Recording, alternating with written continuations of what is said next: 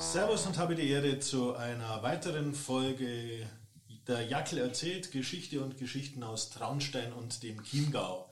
Mit der heutigen Folge beginnen wir beim Jackel mit einem neuen Format, nämlich mit der Interviewreihe Auf eine Häube mit, bei der ich mich mit Menschen aus der Region unterhalte, die sich für Geschichte und Kultur im Chiemgau interessieren und engagieren, die unsere Heimat durch ihr Denken und ihr Handeln prägen, die einfach interessant sind.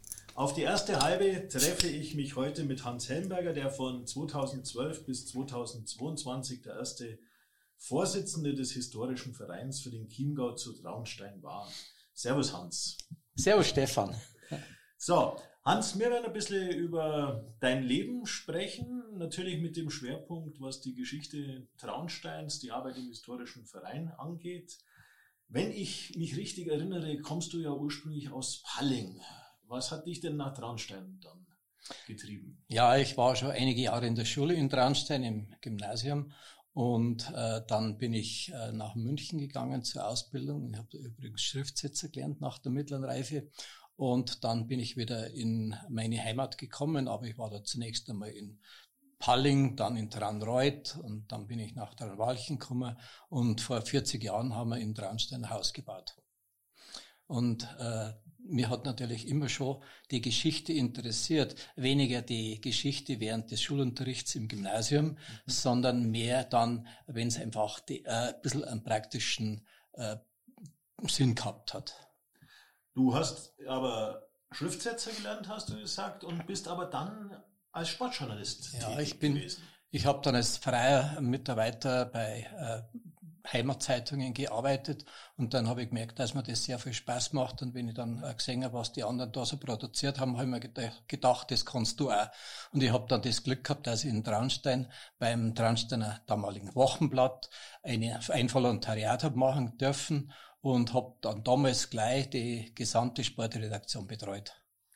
Und du hast, glaube ich, da einiges bewegt bei dieser Sportredaktion, die, wenn ich es richtig sehe, die Bergsteigerseiten geht äh, auch auf dich zurück. Na, nicht ganz. Die Bergsteigerseite hat früher schon mein äh, verehrter äh, Chefredakteur Paul Meyer gemacht. Und, äh, aber der hat das vielleicht auch mit alle vier, vier Wochen oder so einmal im Monat gemacht und er hat dann eigene Beiträge und dann auch Beiträge aus äh, Agenturen oder vom Deutschen Alpenverein veröffentlicht. Und wie ich das Ganze übernommen habe, das war ungefähr im Jahr 1980 oder 81.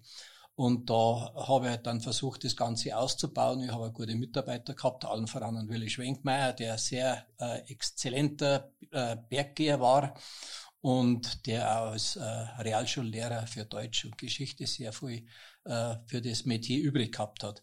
Und wir beide haben da eigentlich schon auch immer wieder auch in den Deutschen Alpenverein irgendwie journalistisch eingegriffen, wenn uns was nicht passt hat. Und haben uns da manchmal auch ein bisschen mit einigen Leuten auseinandergesetzt, aber es hat irgendwie Spaß gemacht. Der Deutsche Alpenverein, bei dem bist du immer noch aktiv und auch publizistisch aktiv, wenn ich das richtig sehe? Ja, äh, ich mache seit über 20 Jahren mache ich schon die, äh, die Jahresmitteilung der Sektion Traunstein des Deutschen Alpenvereins, habe äh, das zum 125-jährigen Bestehen habe ich eine Broschüre gemacht und dann habe ich zum 150-jährigen Bestehen haben wir, Bestehen haben wir gleich eine größere Geschichte gemacht, ein ganzes Buch. Und das hat mir eigentlich sehr viel Spaß gemacht. Das war eine Menge Arbeit, weil man da doch ziemlich viel recherchieren muss. Aber das Recherchieren, das äh, lernt man allmählich, wenn man auch in der, bei der täglichen Arbeit in der Zeitung oft nicht die, die Zeit gehabt hat, äh, sich mal einen halben Tag oder einen ganzen Tag hinzusetzen und zu recherchieren. Trotzdem hast du Zeit gefunden, auch einiges zu publizieren in Buchform, nicht nur in der Zeitung. Also ich weiß, es gibt ein ganz spannendes Buch, wo du mitgearbeitet hast, auch mit Willi, glaube ich, zusammen, natürlich mit Willi Schwenkmeier ja. über den äh, Hochfein. Das waren die Geschichten vom Hochfein äh, da hat der Schwenkmeier Willi auch einige äh, Geschichten geschrieben. Und ich bin dann draufgekommen, dass diese Hochfällen oder diese Entwicklung der, der, des, der Besucher am Hochfein, dass das ganz eine gewaltige Geschichte war. Und dann beim Recherchieren bin ich draufgekommen, was der Hochfellenhausverein alles gemacht hat. Und äh, der hat zwar dann beim Bau der Kapelle und des Hauses hat er natürlich dann äh, finanzielle Schwierigkeiten gehabt, aber die haben das irgendwie schon alles gemeistert. Und ja, der Hochfeinhausverein ist dann nach dem Ersten Weltkrieg ist der dann sanft entschlafen, muss man sagen. Aber es war äh, nichts mehr da, wo er sich da äh, tätigen, betätigen hätte sollen. Und heutzutage, wie oft bist du am Hochfällen pro Jahr? Äh, es hat in meiner besten Zeit war ich ungefähr 15 Mal im Hochfein und bin die verschiedensten Wege aufgegangen. Aber jetzt, äh, wenn man schon äh, Mitte, über Mitte 70 ist, dann äh, tut man sich halt auch nicht mehr so leicht. Im letzten Jahr habe ich auch Fußprobleme gehabt und bin eigentlich äh, kein einziges Mal zu Fuß aufgegangen, bloß ein paar Mal mit der Bahn aufgefahren. Aber ich hoffe, dass das heuer, wenn der Schnee weg ist, wieder klappt. Du hast ja schon gesagt, dass du dich immer für Geschichte interessiert hast, also ähm, nicht für die Schulgeschichte oder wie es in der Schule gelehrt wird, sondern ja für die Heimatregionalgeschichte, die Geschichte vor Ort. Was war so das erste Thema, was dich so richtig packt? Ja, angegangen ist eigentlich mit einer Festschrift, die ich 1997 rausgebracht habe über 75 Jahre Skiverband Chiemgau. Und da habe ich eigentlich auch richtig gemerkt, was eigentlich in der Vergangenheit für, für Perlen stecken. Und dann habe ich mir gesagt, Mensch, das ist eigentlich schon interessant. Ja, und ein paar Jahre später habe ich dann ein Buch über den Sport in Traunstein gemacht zum 50-jährigen Bestehen des Stadtverbandes für Leibesübungen. War auch interessant und vor allen Dingen, äh, wenn man da irgendwie die Tätigkeit von Persönlichkeiten verfolgt, dann merkt man auch erst, was alles da geleistet worden ist. Und das hat mir auch Spaß gemacht, ja. Dann ist das Buch vom Hochfein gekommen, das war das erste. Da, habe ich meinen Freund äh, Fritz Peter Müller von der damaligen Buchhandlung Stiefel, der hat dazu animiert. Und ja, dann ist da losgegangen und habe ich gemerkt, was da der Maler des Altarbildes, äh, Angelo de Curten, was der für eine Geschichte hat und äh, auch der Hochfellenhausverein und so weiter. Also, und auch bis 1886 darum gegangen ist, das Königskreuz zu errichten. Da gibt es auch noch viele Unterlagen und da bin ich oft über die alten äh, Schriftstücke gesessen und haben mir das alles rausgeschrieben und habe dann versucht, Geschichten drum zu machen. Und welche historischen Themen sind jetzt so besonders noch interessant für dich, auch jetzt noch, wo du sagst, das, das möchte ich noch angehen, das wird was sein, was ich in den nächsten, in dem Jahr vielleicht anpacke? Ja, äh, Zukunftspläne habe ich jetzt nach meinem Rücktritt als Vorsitzender vom historischen Verein äh, keine konkreten, aber wir haben vor ungefähr zehn Jahren haben wir das Hausbuch für den Chiemgau und Rupertewinkel gemacht. Da habe ich sehr viele äh, Geschichten geschrieben über heimatkundliche Themen. Das hat mir auch sehr viel Spaß gemacht. Aber das Buch ist, äh, die Serie ist leider nach fünf Bänden zu Ende gegangen. Aber es wäre schon mal schön, da wieder mal was zum Schreiben drüber. Ja, jetzt kommen wir mal auf die Tätigkeit historischer Verein zu sprechen. Zehn Jahre sind eine lange Zeit. Ähm, du warst vorher, glaube ich, Schriftführer, Schriftführer ja. des Vereins gewesen ja. und hast dann eben 2012 ähm, die Mitglieder überzeugt, dass du die geeignete Vorsitzende bist. Hans, was waren so die Highlights in diesen zehn Jahren? Ja, das, die Highlights waren auf alle Fälle äh, die, die Feiern zum 105, äh, ja, 125-jährigen Bestehen 2014. Und da haben wir eine Ausstellung über Max Fürst gemacht. Der Max Fürst ist da bei uns im Mittelpunkt gestanden, steht er eigentlich bei uns immer noch im Mittelpunkt, weil er doch einer der bekanntesten Historiker des äh, 19. und 20. Jahrhunderts war. Dann haben wir sehr viele und interessante Exkursionen gemacht, also Ausflüge. Wir waren oft auf die bayerischen Landesausstellungen. Einmal waren wir in der, das war meine erste, äh, die organisiert habe, da waren wir in Mannheim bei einer Ausstellung über Karl Theodor, der ja von Mannheim gekommen ist und dann in München gar nicht so glücklich war. Und die Münchner mit ihm auch nicht, muss man sagen. Und ja, und sonst haben wir dann immer bei der Kalkulation versucht, äh, einfach ohne, ohne Defizit über die Runden zu kommen. Und das, glaube ich, ist mir sehr gut geglückt. Mhm. In Zusammenarbeit mit meiner Schatzmeisterin, der Silvia Fröhler. Mhm.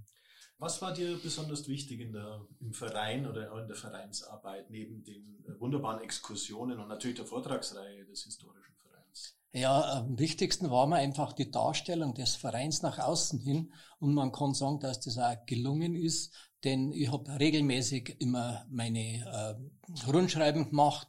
Ich habe hab natürlich auch die Vorträge entsprechend bekannt gemacht. Äh, und dann war es halt auch oft so, dass ich dass ich mir gesagt habe, wir müssen eigentlich unseren Verein immer gut äh, in der Öffentlichkeit darstellen und ich glaube, wir haben, ich habe in meiner zehnjährigen Tätigkeit als Vorsitzender an die 230 Neuzugänge gehabt und das ist doch schon eine ganze Menge und äh, so sind wir auch zumindest mitgliedermäßig sehr gut aufgestellt, auch ja, heute noch. Jetzt ist am Schluss deiner Vorsitzenden-Tätigkeit im Verein natürlich Corona kommen. Was hat das für den Verein bedeutet? Ja, der, die Corona hat einen Verein natürlich schon sehr stark belastet, weil wir eigentlich äh, nicht mehr so viel an die Öffentlichkeit reden haben können. Aber ich habe dann versucht, in jedem Monat in dieser Zeit ein Rundschreiben über interessante Themen und auch aktuelle Themen äh, des Vereins zu äh, schaffen und zu verteilen. Und äh, das ist mir, glaube ich, auch gelungen, denn ich hab, wir haben da auch immer noch im Jahr acht bis zehn neue Mitglieder gekriegt. Und es war halt dann schon schwierig. Wir haben ja dann in einem Jahr, das äh, haben wir, glaube ich, war 2021, ja, haben wir keine Jahreshauptversammlung abhalten können, weil es einfach zu schwierig war und es war öffentlich eigentlich nichts los und man hat sich auch nicht mehr treffen können. Und dass man eine Versammlung machen, wo jeder äh, die Schutzmaske mhm. unter der Nase hat oder über der Nase hat, das war für mich auch nicht das Wahre. Ja, und äh, wir haben einfach bis dahin haben wir einfach versucht, immer wieder mal an die Öffentlichkeit zu treten, auch uns äh, darzustellen mit Stellungnahmen und was vor allen Dingen auch das, die Erweiterung des Heimatmuseums betroffen hat. Äh, da sind wir ja eigentlich so ziemlich am Schlauch gestanden, weil wir keine Lösung gehabt haben. Erst wird der Dietrich von Dobeneck, der große Gönner der Stadt Brandstein, äh, sich darum kümmert hat, dass die Stadt das Meierhaus kauft, also das Nachbarhaus vom Heimathaus. Und dann haben wir eigentlich wieder Perspektive gesehen. Und, aber wie es jetzt ausschaut, der Dietrich von Dobeneck ist äh, vor zwei Jahren gestorben und äh, er hat alles der Stadt vermacht, aber jetzt haben wir natürlich auch auf das äh, Wohlwollen äh, von der Stadt angewiesen, die uns eigentlich dann unterstützen muss, dass wir das Heimathaus irgendwann einmal erweitern können. Aber es sind die ersten Schritte schon gemacht. Wir haben eine wissenschaftliche Mitarbeiterin, die sich darum kümmert, die äh, die, die Provenienz und äh, der einzelnen Objekte äh, ausarbeitet und so weiter. Und da sind wir schon sehr froh, dass jetzt da alles, was geschehen ist. Aber es kommt nicht irgendwann einmal die Notwendigkeit, dass wir ein bauliches Konzept entwerfen müssen. Und da hoffe ich, dass das möglichst bald geht. Mhm. Das Heimathaus war ja ursprünglich eigentlich ein Projekt des historischen Vereins. Dann hat man eine Stiftung geschaffen, die Stiftung Heimathaus. Da bist du auch Mitglied. Was für Aufgaben hast du denn da? Ja, die Stiftung Heimathaus ist 1951 gegründet worden. Äh, Träger der Stiftung Heimathaus sind die Stadt Traunstein und der historische Verein. Der historische Verein hat das Haus äh, mit reingebracht und auch die Museumsobjekte und die Stadt kümmert sich um die Finanzierung. Inzwischen ist es so, dass der, die Stiftung Heimathaus, in der ja der, die Stadt und der historische Verein gleichberechtigt vertreten sind, äh, inzwischen ist es so, dass, äh, ja, dass der historische Verein oder die Stiftung hat kein Geld mehr, sind zu 100 Prozent äh, oder sagen wir 99,99 Prozent von der Stadt äh, finanziell abhängig. Aber ich muss sagen, äh, für die laufenden Aufgaben hat die Stadt immer ein offenes Ohr für uns. Mhm. Ja, das ist eine Stiftung ohne Geld, ist eine seltsame Angelegenheit, aber das ist nun mal so, das hat man 1951 so gemacht und da kann man nichts mehr ändern. Ähm, was wünschst du dir von der Stiftung? Für die Zukunft. Von der Stiftung wünsche ich mir für die Zukunft natürlich, dass jetzt äh, bald losgeht mit dem äh, baulichen Konzept. Ich meine, das äh, ist ein inhaltliche Konzept, das ist ja schon am Laufen, aber jetzt kommt dann mal das bauliche Konzept und dann hoffe ich, dass die Stadt Traunstein sich bald drum bemüht, einfach auch da was draus zu machen. Wir haben äh, die Absicht vom Oberbürgermeister, dass er die Innenstadt attraktiver machen will. Und da äh, kehrt natürlich auch das Heimathaus dazu. Wenn, wir haben es in den vergangenen Jahren immer gemerkt, wenn, während der Saison, wenn die Fremden da waren, äh, wenn es schlecht Wetter war, sind, die, sind so viele Leute ins Heimathaus reingekommen. Das ist wahrscheinlich bei anderen Städten genauso. Aber ich wünsche mir natürlich auch, dass auch die einheimische Bevölkerung nicht nur einmal im Schulunterricht ins Heimathaus kommt, sondern auch später, wenn die Kinder oder Enkelkinder da sind und auch sonst immer wieder einmal. Und momentan ist es natürlich schlecht, weil wir eben die Ziegelwirtsstube als Veranstaltungsraum nicht mehr nutzen können. Vielleicht gelingt es uns einmal, dass wir wieder mal einfach so eine lockere Zusammenkunft machen in der Ziegelwirtsstube, weil einfach die äh, durch ihren historischen Charakter bei den Leuten so beliebt ist. Hans, noch eine Frage zum Heimathaus. Ich meine, das ist ja schon auf seine Art ein Schmuckstück. Wenn es umgebaut wird, wenn es erweitert wird, dann soll es doch letztlich auch nicht nur ein Museum sein, um die Stadt attraktiv zu machen. Was glaubst du, was der Ideal, die ideale Funktion von so einem Heimathaus und Museum noch wäre? Ja, wichtig sind bei uns natürlich auch die Wechselausstellungen. Wir sollten mindestens im Jahr äh, zwei oder drei Wechselausstellungen machen zu bestimmten Themen. Dann können nämlich die Leute automatisch rein, wenn es vor allen Dingen, wenn es interessante Themen sind.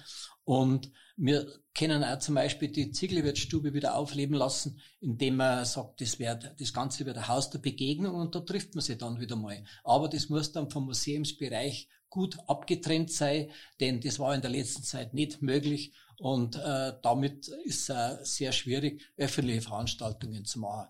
Aber sowas äh, stellen wir schon vor. Das hat auch unser derzeitiger Museumsleiter, der schon seit äh, 27 Jahren oder sowas bei uns äh, tätig ist, der Jürgen Eminger, der hat auch das schon mal vorgeschlagen, dass das einfach ein Haus der Begegnung werden soll. Und äh, das kann ich mir auch gut vorstellen, aber das soll natürlich nicht auf Kosten der Exponate gehen, die wir unbedingt immer ausstellen wollen. Ja.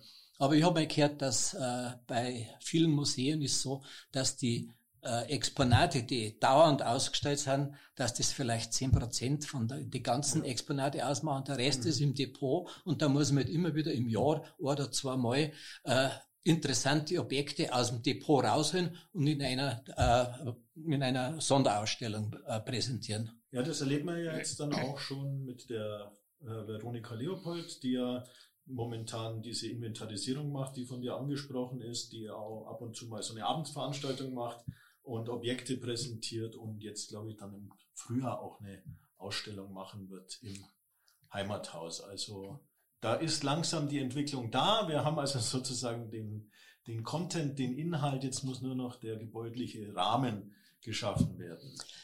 Ja, die Frau Leopold, die, ich glaube, ist ein Glücksgriff für uns und die macht ja seit äh, eineinhalb Jahren eine sehr gute Arbeit und sie hängen sich ja sehr neu und äh, das gefällt mir eigentlich schon. Und das gefällt sicherlich alle auch, die im historischen Verein was zum Tor haben.